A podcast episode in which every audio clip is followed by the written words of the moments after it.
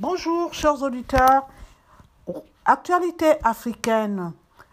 Le Rwandais, un youtubeur très critique du gouvernement arrêté. Le youtubeur Aimable Karazira, ancien professeur d'université récemment remercié, est accusé de négationnisme du génocide des Tutsis.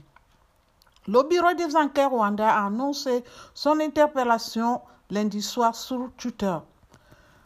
Sur sa chaîne YouTube, aux 60 000 abonnés, Aimable Karazira critique le gouvernement rwandais depuis des mois et tient des propos très controversés.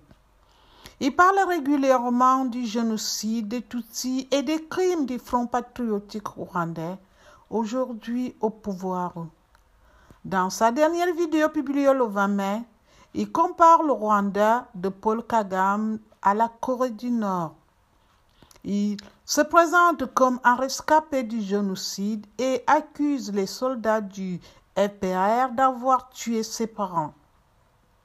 Aimable Karazira fait des commentaires réguliers sur le génocide des Tutsis en disant qu'il n'a pas été planifié, a indiqué le bureau des enquêtes rwandais sur Twitter lundi, précisant que toute personne commettant des crimes sur les réseaux sociaux sera punie.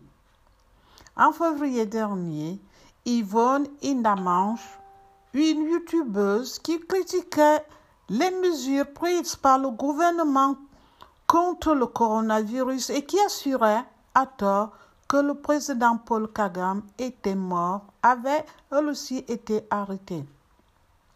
Alors que de plus en plus de Rwandais utilisent les réseaux sociaux pour s'exprimer, au moins six journalistes ou commentateurs sur Internet ont été détenus, arrêtés ou poursuivis en justice ces deux dernières années Ici, Félicité Vincent pour Radio Tam Tam à Beson.